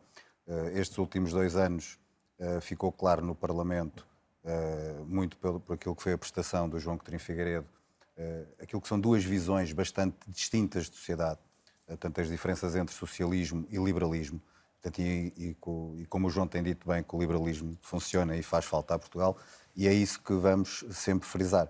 Tínhamos um programa eleitoral que irá ser respeitado, já anunciámos as prioridades, portanto, não iremos para reuniões à porta fechada dizer diferente daquilo que temos dito em público. Então, então só vão ser duas linhas paralelas que dificilmente se encontram entre o Governo e a Iniciativa Liberal. Portanto, eh, eh, eu diria que essencialmente vai haver identificação de erros de rumo, porque a perspectiva ideológica é completamente diferente e, e, e algum ponto em que possam sempre que sempre que apontamos um, sempre que apontamos um, um problema ou um erro fizemos sempre o esforço e conseguimos por apresentar uma solução alternativa a alguém concreto. posso lhe dar o, o caso de não tem sido muito falado ainda, mas é bom que as pessoas comecem também a estar atentos naquilo que é um escrutínio que é preciso fazer ao Governo, o que é que o Governo vai fazer relativamente, por exemplo, às entidades reguladoras, onde nós temos uma proposta muito concreta. Mas não, não vou fugir à pergunta que me fez, porque nós temos as nossas ideias muito claras. Mas há uma coisa que também vamos ter que aproveitar e ter que responsabilizar o Primeiro-Ministro, porque tem tido uma, uma conversa uh, daquilo que é uma maioria dialogante, então vamos ver ao concreto como é que isso se efetiva e vamos apresentar. O, o João já falou, por exemplo, da questão da, de uma lei, de uma nova lei do, do sistema de bases da saúde, propostas em concreto para reformar algumas questões ao nível da saúde. Vamos ver então. Mas a lei de bases ainda é, é muito recente e, e, o PS celebrou a. A data, a data da lei é, é indiferente. O que, é, o que não é indiferente é os problemas que existem no SNS. Porque, como vimos com o foco na pandemia, houve todo um conjunto de situações que foram uh, deixadas para trás. a dar um exemplo de uma área onde é mesmo muito difícil imaginar o entendimento do, do Governo com a iniciativa Não sei, não, foi o Primeiro-Ministro que disse que ia ser uma maioria elegante. Nós iremos apresentar as nossas propostas. Ou então vamos entrar em processo de Orçamento de Estado. No Orçamento de Estado, por exemplo, vamos então à questão, toda a gente reconhece que os salários são baixos em Portugal. Aliás, o Primeiro-Ministro agora já reconhece aquilo que a Iniciativa Liberal anda a dizer há três anos, que é que Portugal está na cauda da Europa. Portanto, o Primeiro-Ministro também já reconhece isso. Então, vamos, no âmbito do Orçamento de Estado, fazer com que Portugal saia da cauda da Europa. Começando por fazer algumas alterações profundas naquilo que, é o, que são as condições económicas para empreender em Portugal e para também melhorar os salários dos portugueses. Vamos ver o que é que o Partido Socialista quer fazer com a maioria que tem, se quer de facto resolver os problemas concretos dos portugueses. Estamos a falar de um país que tem uma taxa de desemprego jovem acima dos 21%, muito acima daquilo que é a média europeia. É para resolver esse problema em concreto ou não? E não é para assinar com uma questão do IRS, regressar jovem, para ver se, se alguns regressam cá para Portugal. Não, isso é um paliativo. Vamos fazer alterações estruturantes para que de facto. Mas foi o PS que ganhou as eleições, não é? Foi, e é o PS que anda a dizer que vai ser uma maioria dialogante. Portanto, vamos ver, dialogam até. Porque também não estejam à espera que todos os outros partidos que estejam na Assembleia da República sejam quatro anos e nove meses, a maior legislatura da democracia, sim, quatro sim, anos e nove meses, anos. à espera só a ver o que é que o partido que tem uma maioria vai apresentar. Não, nós estamos no Parlamento para apresentar alternativas e propostas concretas. Há uma maioria absoluta. Há, temos que viver com ela, temos, mas estamos lá para escrutinar e para apresentar propostas alternativas, não é só para estar uh, a alertar para o, que, para o que está mal. Quando alertamos do que está mal, quando apontamos o dedo, temos a responsabilidade de apresentar algo em concreto alternativo. E é isso que tentaremos fazer. Marco António Costa, assim já vou pegar nesta palavra alternativa que já citou há pouco, mas com a experiência que tem do, do lado dos, dos, deputados e do lado da bancada do governo, prevê aqui um diálogo fácil da maioria, ou seja, até onde é que vai o diálogo que António Costa quer promover? Bom, eu desejaria que fosse efetivo e, e substantivo esse diálogo. Acredito que vai ser mais formal e inconsequente, propriamente consequente e material. E, portanto, eu acho que cabe, obviamente, aos partidos da oposição eh, apresentarem propostas concretas, objetivas, que permitam aos cidadãos portugueses aquilatarem o que é que cada partido deseja relativamente a cada tema para que seja possível, daqui a quatro anos e dez meses, como dizia há pouco o Diogo Feio, eh, eh, ser possível aos portugueses ajuizarem com toda a segurança se fizer uma boa aposta ou não em dar a maioria absoluta ao Partido Socialista. O PS tem na mão um momento histórico da nossa vida comum. Tem eh, instrumentos financeiros únicos, o PRR dá eh, um conjunto de oportunidades e de instrumentos financeiros únicos. Segundo, o PS durante seis anos não fez uma reforma estrutural não promoveu nenhuma mudança estrutural no país. Portanto, tem aqui uma oportunidade de fazer agora com apoio, com, com uh, uh, recursos financeiros e com estabilidade e maioria absoluta. E com o Presidente da República que tem exigido essas reformas. Agora, há uma coisa que o PS vai ter que ter, que é uma coisa que o PS revela sempre muito pouco, que é coragem política. Repare, nós tivemos o Simplex foi levado a cabo por um governo do Partido Socialista. O Simplex foi uma boa medida eh, que trouxe para os portugueses bem-estar em muitas das relações que estabelece com o Estado. Mas neste momento estamos a precisar de um Rapidex. Todos os portugueses têm noção que há uma ausência de resposta em tempo da administração pública. A situação é caótica e o governo não faz nada. E aquilo que importa perguntar é: sabendo-se que hoje com a pandemia, foi possível estabelecer um modelo de organização de trabalho na administração pública através do teletrabalho. Foi possível flexibilizar as relações de trabalho na administração pública. O que é que se vai fazer com esta oportunidade para se reformar, por exemplo, a administração pública, dotando-a de, eh, de gente tecnicamente mais adequada para determinadas funções, de meios tecnológicos mais adequados para uma maior rapidez e uma maior capacidade de resposta uh, Mas para isso não será preciso portuguesa. tanta coragem para, para, por exemplo, para cortar no, no, no, no, Estado e cortar nos trabalhadores do Estado é que será mais difícil, por exemplo. Mas, repare, mas mexer uh, no que está quieto é sempre necessário coragem, porque quando se começa a tocar e, e a querer mexer nas coisas, irrita-se as pessoas. E o Partido Socialista tem um medo, tem um pavor a essa circunstância e, portanto, vai ter que enfrentar os seus medos, assumir as suas responsabilidades e ter que levar por diante, ou então o país, daqui a quatro anos, estará pior do que o que está hoje, do ponto de vista da sua organização e da sua, da sua capacidade eh, eh, e, de responder no plano económico, no plano eh, eh, social, a um conjunto de desafios. Repare, nós passamos pela pandemia e continuamos a ter crianças que não têm internet, que não têm computadores. É incompreensível. Está a dar algumas, algumas áreas, sugerir algumas áreas onde é, é preciso mexer, mas também há aqui uma questão, e, e recentrando o debate na questão de que oposições podemos ter à direita, é até que ponto o PSD, desde logo, que é o seu partido, não precisa de facto de uma, de uma reflexão e de, até de uma superação da, daquilo que muitos veem como uma crise de identidade. Isto existe hoje para o PSD em termos não. ideológicos ou, pelo contrário, eh, o PSD será o que sempre foi? Um, Vamos lá ver o seguinte. Um partido de largo espectro, se assim Seria da minha parte cínico não reconhecer que o PSD procurou eh, artificialmente acantonar-se muito ao centro.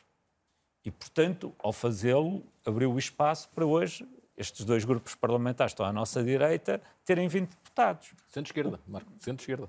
É, estão à nossa... Esse é que foi o problema do PSD, foi o centro-esquerda. Não, não, o PSD acantonou-se demasiado ao centro-esquerda e deixou, Exatamente. obviamente, um espaço à direita que permitiu o aparecimento de grupos parlamentares Mas não era fatal que liberal. aparecessem, tendo em conta a mensagem e as características Não necessariamente, repare, o, o, PSD foi sempre um partido que teve, eh, dentro da sua, eh, da sua vida interna, diferentes correntes, eh, correntes muito ao centro e até à esquerda, e correntes mais à direita. E soube viver e trabalhar em conjunto com todas essas correntes. E foi dessa diversidade que uh, se fez grande o PSD. Costumava-se dizer que o PSD é um partido plural. O pluralismo do PSD é exatamente isto: é a capacidade de ter visões diferentes para os mesmos problemas e depois discuti-las internamente e encontrar um caminho comum.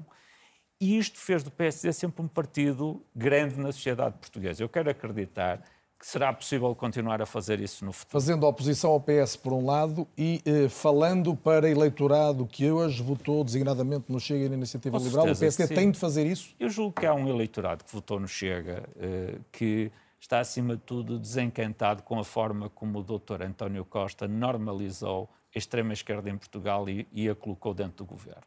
As pessoas não viram com satisfação o doutor António Costa que era uh, secretário-geral de um partido do arco da governação, colocar o, o, Bloco de Esquerda e o PCP dentro de São Bento a governar ao lado dele, porque foi isto que se passou. E, portanto, as pessoas viram nessa circunstância a necessidade de ter uma, um grito eh, de radicalização da visão em alguns setores da nossa sociedade, que resultou no surgimento do Chega, por um lado, e, obviamente, também no crescimento da iniciativa liberal, que teve uma mensagem que me parece que foi sempre muito clara do Coutrinho Figueiredo, que era a questão eh, da diminuição dos impostos. Nós não podemos ignorar que hoje eh, o eleitorado da iniciativa liberal são pessoas trabalhadoras que pagam impostos com um determinado estatuto social e que consideram que pagam impostos a mais. Enfim, se calhar estou a, ter, estou a fazer uma, uma simplificação, simplificação, dessa base eleitoral, mas é assim que eu vejo essa base eleitoral, com esta simplificação e com este cuidado. Mas dito isto, eu acho que o PSD tem que ir para o terreno, revitalizar. Nós temos excelentes quadros nas nossas estruturas distritais e conselhias. Tem que ser dada voz a estas pessoas. Tem que ser os líderes de, nacionais e, e, e do partido, o grupo parlamentar, tem que ter mais proximidade com as populações.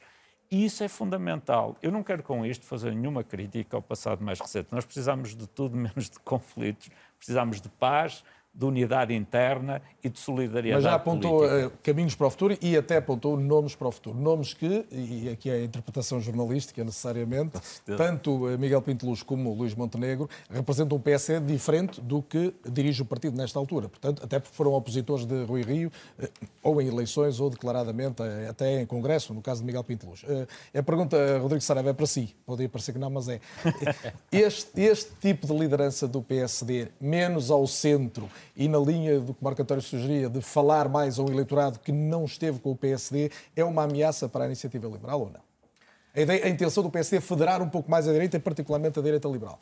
Eu estaria a mentir se dissesse que nós não olhamos para aquilo que se passa em todos os outros partidos uh, do espectro político em Portugal. Uh, nós olhamos para, para todos os outros partidos como se estivéssemos num mercado concorrencial e, portanto, é melhor, temos sempre que olhar para aquilo que é concorrência esteja ela mais perto ou mais distante, ou tenha produtos, para, Sempre o mercado. tenha produtos ou serviços mais parecidos, mais parecidos ou mais diferentes. Uh, mas uma coisa nós temos como certa, é que não vamos perder o nosso foco. Portanto, não é por, por outros partidos mais perto ou mais distantes, uh, por alguma mudagem, que, alguma mudança que tenham uh, em determinado momento, nós não vamos perder o foco. Não vamos perder o foco daquilo que são as nossas prioridades, que, que já dissemos, eh, de, de, combater a estagnação eh, que Portugal tem, que é uma estagnação crónica. Aliás, que é interessante, porque se, se, às vezes se falarmos em números, as pessoas conseguem, quantificando, conseguem perceber a dimensão do problema, por exemplo. Se esta legislatura for até ao fim, portanto, estes quatro anos e nove meses, nós vamos ter o Partido Socialista a ter governado Portugal 23 de 27 anos, quase, qualquer coisa assim. Esta é a grandeza da hegemonia. Rodrigo, voltando ao vosso, ao vosso, foco e pegando na sua expressão, uma das eh, questões em que a iniciativa liberal foi sempre clara, e em relação ao PSD houve muitas críticas, foi na relação com o Chega e na separação de águas em relação ao Chega. Nós temos neste momento um caso para resolver, que é o da indigitação de Pacheco de Amorim para vice-presidente do Parlamento regulamentarmente os deputados não são obrigados a, a, viabilizar essa eleição, o voto é, é, individual e é secreto, mas a minha pergunta é até que ponto, até ouvindo declarações, declarações recentes de Pacheco de Amorim, a iniciativa liberal está mais tentada a chumbar ou mantém a ideia de que há uma tradição que deve ser cumprida? Eu, eu já tive esta conversa com alguns colegas seus, que é uh, o país está na situação em que está, estagnado há mais de 20 anos perante uma maioria absoluta de um Partido Socialista que tem tendências de hegemonia de controle do aparelho de Estado enormes, com os salários que temos, com o SNS que esteve à beira do colapso. Com tudo isto, e estamos há uma semana e meia a debater a questão de um não lugar para a gestão. Sabe que o Rodrigo já tinha falado disso tudo, só neste debate já tinha falado de tudo isso. E eu fiz um introito que, que, é intencional, porque a Iniciativa Liberal demarcou sempre o território em relação ao Chega. E este é um momento de definição também a esse nível. E Faz sentido. Vão, e também não vão apanhar a Iniciativa Liberal uh, num permanente jogo de polarização uh, que não tem contribuído nada para o, para o engrandecimento das democracias, bem pelo contrário. Uh, e, portanto, este, de repente, é mais uma situação que parece que agora ou se está no lado da normalização ou se está no lado da vitimização. Uh, há uma questão em concreto que vai ser colocada. Eu também gostava de saber se todas as pessoas vão votar uh, na indigitação do João Coutinho Figueiredo também para vice-presidente da Assembleia da República. Também não vejo ninguém a colocar essa pergunta. Por acaso já havia colocado a pergunta e as respostas Também... que vi foi de que sim, mas não, não garanto que eu não, eu não vi Eu não vi a questão a ser colocada. Uh, Parece-me, uh, e isso é uma questão que está na Constituição, está depois emanada, na, está, está emanada na, no, no regimento. Vejo também muita hipocrisia de alguns que agora uh, rasgam as vestes e dizem que vão votar contra, mas nas autarquias, nomeadamente o PS e o PCP, deu-lhes muito jeito para ter maiorias em executivos e em freguesias, deu-lhes muito jeito o apoio desse partido do Chega. Uh, vejo também muita gente a falar da questão do Parlamento Mas vai Europeu fugir à pergunta fazer... ou vai dizer se sim eu, ou não aprova eu, falo, a Eu gosto de falar daquelas coisas que são de facto importantes. Mas essa se resolver depressa sobra mais tempo a falar. Não, resolve-se no outro dia, vamos ver quando é que a votação. Nós já dissemos que não vamos entrar nesse jogo. Aquilo, naquele dia os deputados vão votar Uh, e provavelmente, como alguns já disseram, que a maioria, e eu até trouxe só aqui o telefone para poder ler uma coisa engraçada que eu vi, porque parece que está-se a pôr uma situação que parece que aconteceu há uns anos atrás, quando Cruz Abcacis era deputado uh, do CDS na altura uh, e, a, e, uma maioria dos deputados não o elegeu para vice-presidente. Aliás, na altura, a pessoa indigitada agora para a vice-presidência, o Diogo Pacheco Amorim, estava, penso eu, se não estou a cometer erro, estava na Assembleia da República a acompanhar Manel Monteiro e, e Cruz Abcacis e Cruz Abcacis, ao fim da terceira votação, disse qualquer coisa, pediu a palavra no plenário e disse qualquer coisa como esta Assembleia acaba de negar um direito ao terceiro partido português. Pelo meu lado, não contribuirei para isto, até porque penso que o tempo desta Assembleia é precioso demais para ser gasto em futilidades. Vamos tratar dos problemas do país, esqueçamos as infelicidades, os infortúnios e que às vezes a democracia mal entendida conduz. Finalizou o deputado centrista. E, portanto, eu acho que é possivelmente isto, perante tudo aquilo que andou a dizer, que vai acontecer e, de facto, deixarmos as futilidades para trás e tratar dos problemas concretos do país. Ainda vou ter mais uns minutos para olharmos o, país e a qualidade da oposição que é possível, mas Pedro Pinto quer, obviamente, a sua leitura. Se for chumbado o nome de Pacheco da Mourinho, isso significa o quê? Para já, dizer aqui ao Rodrigo, tratar um partido que é o terceiro partido uh, em Portugal por esse uh, partido, esse partido é o Chega. Eu, a seguir disse chega. É, pois, mas esse, o, esse, o, o, liberalismo às vezes tem um bocadinho a mania de, da superioridade. Não é mania. É, é um bocadinho a mania. É um bocadinho a mania semântica. Aliás, João Coutinho Figueiredo... Eu, se, quisesse ter, João, se não quisesse ter referido o partido, depois não tinha João dito Coutinho Figueiredo, João Coutinho Figueiredo disse uh, também na noite eleitoral que houve dois grandes vencedores uh, nestas eleições. Foi o Partido Socialista e foi a Iniciativa Liberal. Portanto, logo aí vê-se vê logo ao, ao, que a Iniciativa Liberal vem. Porque o Chega é um grande vencedor, passou de um deputado para 12. A Iniciativa Liberal passou de um deputado para 8. E o que, o que significa há aqui uma grande diferença. Liberal pôs não, objetivos há aqui uma grande diferença. e ultrapassou os não, não, não, objetivos. A, a grande diferença o Partido é, Chega pôs objetivos e ficou abaixo dos objetivos. A grande diferença é que vocês passaram é uma análise, de 1... uma análise não, não, não, vocês passaram objetiva. De, a, a, grande diferença é que vocês passaram de 1 para 8. Nós passámos de 1 para 12. Portanto, há uma grande diferença. Ainda Se o meu tempo fosse elástico, política. Há uma diferença de objetivos deixava continuar essa discussão. objetivos e quem não ultrapassou objetivos. Estamos esclarecidos os dois pontos de vista. Pedro Pinto, agora sobre a questão do vice-presidente. Eu percebo que a IEL não pode fazer acordos com ninguém nas autárquicas, porque também não tem vereadores eleitos. E como, é um vereador no Porto. Tem, mas, mas em coligação, ou, ou então... Pronto, Sim, pior ainda, é como, como, como independente. Nós não, nós não. Nós felizmente temos 19 vereadores eleitos. É, é, também é uma grande diferença entre o Chega e a Iniciativa Liberal. Sim, em relação... Se não for eleito para de Amorim, se for chumbado o um nome, isso significa Bom, significa que, que a democracia em, em, Portugal continua em, em, risco. Porque, ao fim e ao cabo, vamos ver, o que está aqui em causa é uma, é uma coisa muito simples. O que está aqui em causa é que o Chega é a terceira força política e, ao ser a terceira força política, tem direito a uma vice-presidência, como tem também a Iniciativa Liberal. Tem direito como, a uma candidatura. A uma candidatura à vice, vice-presidência da Assembleia da República. O que está aqui em causa é, é precisamente isso. Uh, tem havido sempre, e desde, desde 1975, tem havido sempre, uh, tirando essa, essa de, de Cruz Abcacis, tem havido sempre uma, ou seja, uma união em torno da, da democracia. O aceitar os resultados eleitorais que isto basicamente é, é, é, o que está em causa. Em 2015 esqueceram-se. O que está, 2015, sim, claro, claro, porque ganhou, ganhou a coligação e depois houve, houve a tal... Pinto, mas, mas, quando um, candidato a vice-presidente do Parlamento vem dizer de novo, os portugueses têm uma cor, a nossa cor é de origem branca, a nossa oh, raça é a raça caucasiana. Oh, oh, oh Carlos, não, isso, está, não está a colocar são, são diversos, deputados... São fediversos que, que... Não, são fediversos. São, são, são porque, ao fim e ao cabo, isso, isso, isso tem um contexto, isso teve um contexto. O Carlos sabe que isso teve um contexto, isso foi um artigo que já, teve, já, já foi há mais de dois anos, uh, e isso teve, teve um contexto dentro daquele artigo. Claro que nós podemos ir buscar tudo aquilo que queremos e buscar uh, uma frase aqui, uma frase ali e depois montar. O essencial montar... foi reiterado Aliás, num debate televisivo, mas. A, a extrema-esquerda é, é, é, pró nisso e tem, tem, feito esse trabalho também, também muito bem.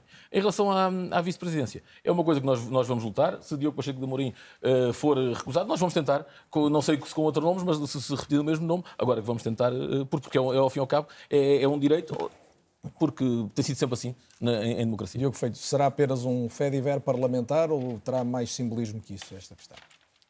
Será o simbolismo tem, que nós quisermos dar também. Tem, tem com certeza a parte parlamentar, não é? Até já sucedeu que um candidato a Presidente da Assembleia da República, Fernando Nobre, não foi, não, reuniu-se, não foi eleito. Se eu perguntasse assim rapidamente, nesta mesa, pessoas politicamente bastante, bastante interessadas para dizerem assim de subtão o nome dos vice-presidentes da Assembleia da República nos últimos anos, às tantas havia aqui alguns engasganços e, portanto, vamos, em primeiro lugar, o lugar é o que é. Eh, em segundo lugar, eh, deixe-me dizer que eu acho que nós estamos na altura do é ou não é. Utilizando aqui o nome do seu, do seu programa, que é o seguinte: é perceber como é que os partidos vão comportar perante esta nova legislatura. Eu dizia há pouco que há aqui uma teoria de espelhos. Isto é, o PS agora vai ter quase uma obrigação de fazer um conjunto de reformas. Será muito importante que, no plano do, de, à direita, o espaço não socialista diga que reformas é que devem ser estas e o que devem dizer. A reforma fiscal. A reforma. A reforma fiscal a começar, a reforma, a começar por onde? Desde logo, a, a, começar, a, começar, a começar pela tributação das empresas e depois no IRS, tendo em atenção dois fenómenos o IRS daqueles que mais dificuldades têm, sendo que há um mínimo de existência que leva a que muitos não paguem, e um outro IRS que poucos falam, que é o IRS que leva a que os talentos saiam do país e vão lá para fora. Mas isto são duas vertentes. Portanto, fiscalidade... e, por exemplo, aqui, aqui neste, há uma mais social, outra eu diria mais liberal. E aqui temos que perceber como é que os partidos se vão eh, comportar em relação a esta matéria. Mas outras, eh, a questão das alterações climáticas, que é importantíssima. Como é que o país se vai comportar perante, perante elas. Outros temas relevantes. O trabalho. Como é que nós vamos fazer com, com que as empresas possam captar trabalhadores e serem elas próprias um agente de desenvolvimento da nossa Com economia. Maioria absoluta Como é que... do, do Partido Socialista é possível atingir esse objetivo? Eu não sei, eu acho que o maior perigo em relação, em relação a esta maioria é a implosão do próprio Partido Socialista, que também ele tem as suas tensões, entre aqueles que são mais à esquerda e aqueles que são mais liberais. Isso é algo que também tem que ser compreendido ao espaço, no espaço não socialista. E eu diria que era muito importante que houvesse um movimento federador neste espaço político, eh, um movimento federador onde provavelmente não vão poder estar todos. Eh, porque uma coisa é quem quer falar sobre as reformas, outra coisa é quem quer ter os soundbites, ou a conversa sobre a raça, ou sobre a cor, ou sobre os ciganos, ou sobre os subsídios. Um movimento federador, um movimento federador, um movimento federador no espaço centro-direita que tenha desde logo uma cara que as pessoas vejam que possa ser um primeiro-ministro que tenha um conjunto de ideias distintos do Partido Socialista, porque se o Partido Socialista conseguiu uma maioria absoluta sozinho, sem PCP e Bloco de Esquerda, porquê é que esse movimento federador no espaço à direita também não há de conseguir uma vitória nos, nos próximos, nos próximos quatro anos, ou nessa perspectiva de quatro anos. Isto é um elemento muito importante e que leva a que haja um conjunto de desafios. liderado pelo PSD. O PSD tem aqui um desafio na escolha do seu líder. O seu líder tem que ser apresentado como alguém que é visto como um candidato a primeiro-ministro concorrencial, como alguém que tem a capacidade de ter um discurso modernizador e moderno, com temas que interessam ao tal eleitorado mais mais jovem, alguém que seja capaz também de olhar para o próprio partido e ver, porque o PSD também tem aqui um risco. O PSD tem sido sempre o partido federador, agora tem a concorrência que tem e uh, o PSD vai ter que escolher se quer ser um partido alternativo ou um partido que acredita na mera alternância quase pelo decorrer do tempo. Eu acho que esse é um grande, é um grande desafio para frente, mas não é o único partido com desafios. A Iniciativa Liberal, que agora começa eh, no Parlamento é um partido em relação ao qual eu tenho muita curiosidade em ver eh, qual o discurso. O meu tempo porque, está a voar. Só, só rapidamente, desde logo perceber se forem apresentadas reformas no sentido mais liberal pelo Partido Socialista, se vai ou não entrar no diálogo, como é que vai ultrapassar o facto de ser, na minha opinião, o partido mais ideológico que neste momento a política portuguesa tem, eu diria quase em concorrência, do outro lado, com o PCP, mas são os partidos mais ideológicos. Os dois, a capacidade que pode ter de reter eleitorado jovem que votou e captar novo eleitorado jovem, por exemplo, qual o discurso que tem sobre a questão que eu referi das alterações climáticas? É que a certa altura podemos estar quase no negacionismo E eu estou a ficar mesmas. sem tempo nenhum. Marco António Costa, queria ainda ouvi-lo sobre uma questão, mas seguramente já tomou mais alguma nota, mas a questão era esta, até que ponto é que o, o destino de Marcelo Rebelo de Sousa e de António Costa está ligado quando os dois vão terminar, provavelmente, os mandatos quase ao mesmo tempo? Eu julgo que estão ligados porque ficarão os dois eh, julgados pela história pelo resultado que for apresentado daqui a quatro anos e, e nove meses.